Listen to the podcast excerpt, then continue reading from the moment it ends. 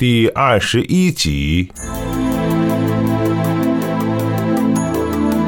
陆文婷的眼光又停留在傅家杰脸上，仍然是那种冷漠的眼光。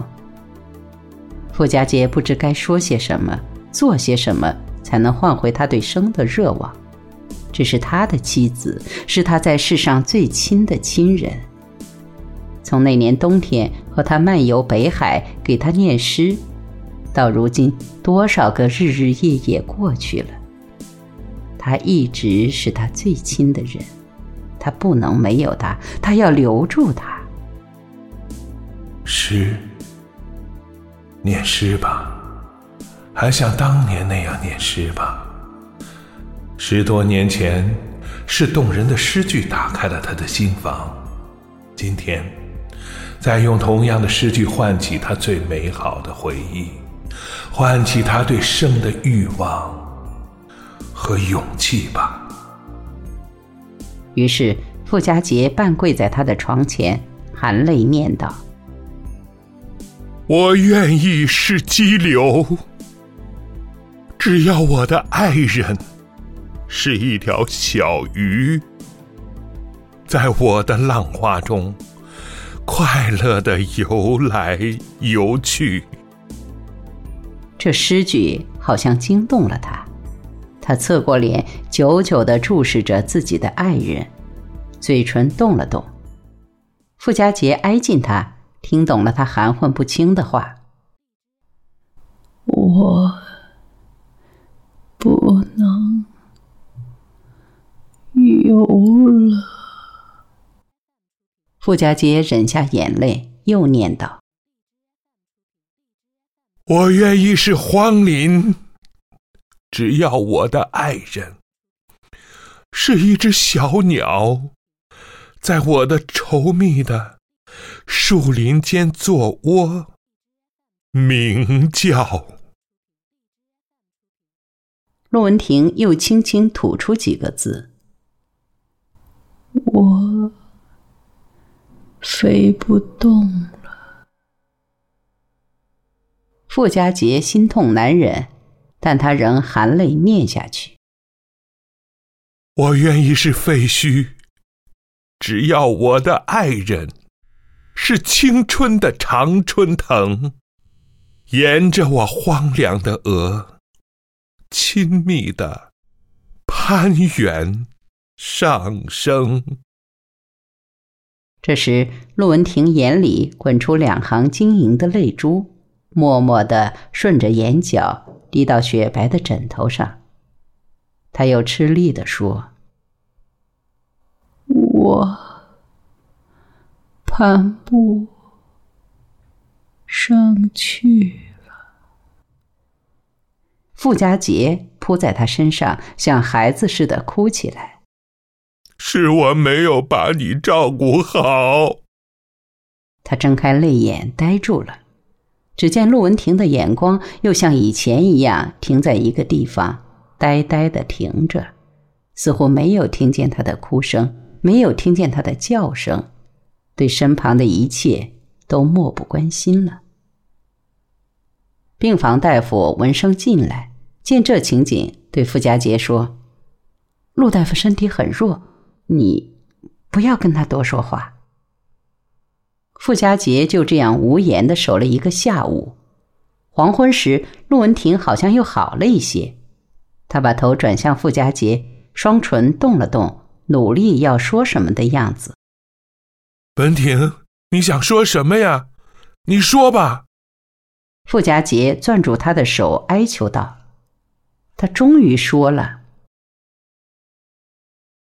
给圆圆买一双白球鞋。我明天就去买。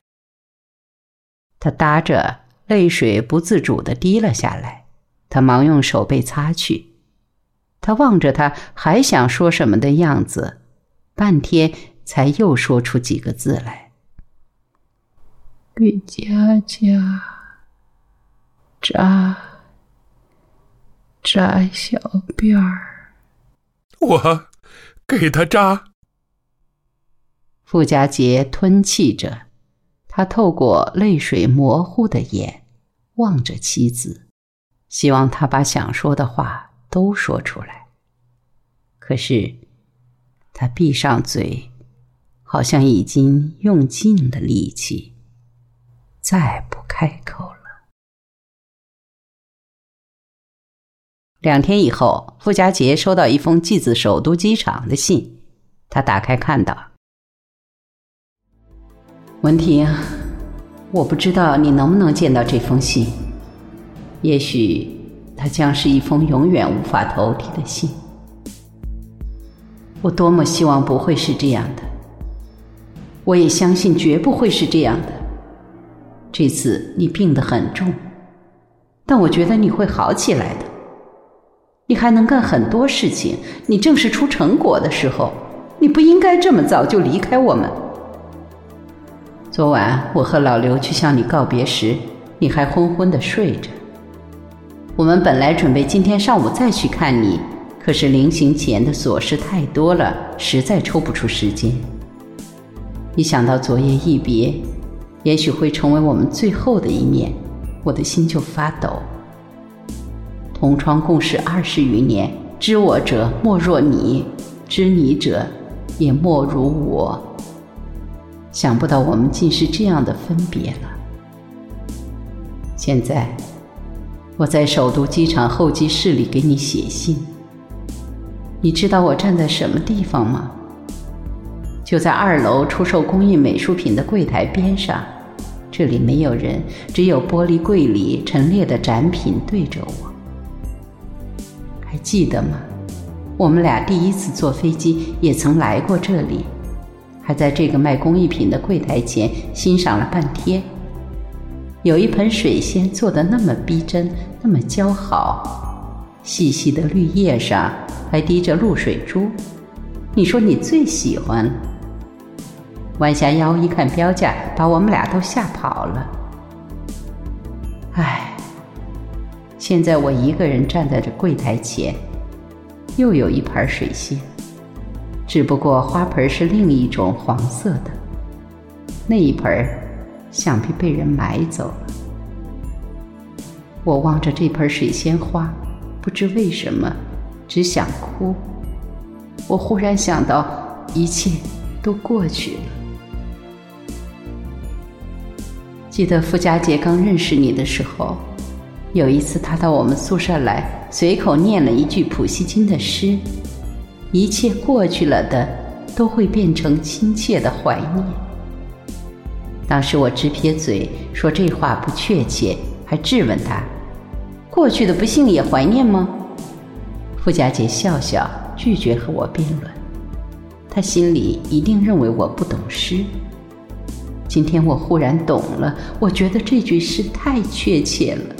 简直是我此时此刻心情的写照，简直是为我写的。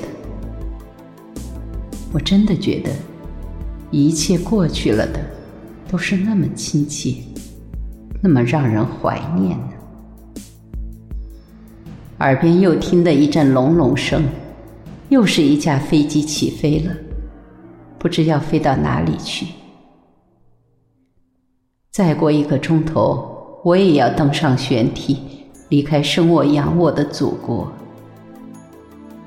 一想到足踏在故国土地上只有六十分钟了，我忍不住泪水。我哭了，把信纸打湿了。可是文婷，我没有时间换一张纸了，就这么写下去吧。我不知道为什么这样伤心，我忽然觉得自己做了一件错事，我不该走的，我舍不得这里的一切，舍不得，舍不得我们的医院，舍不得我们的手术室，舍不得门诊室里我那一张小小的桌子。我常在背后说孙主任凶。不允许人家有一点儿错。现在，我愿再听一声他的斥责。他是个多么严厉的老师，没有他的苛求，我不会有今天这一手技术。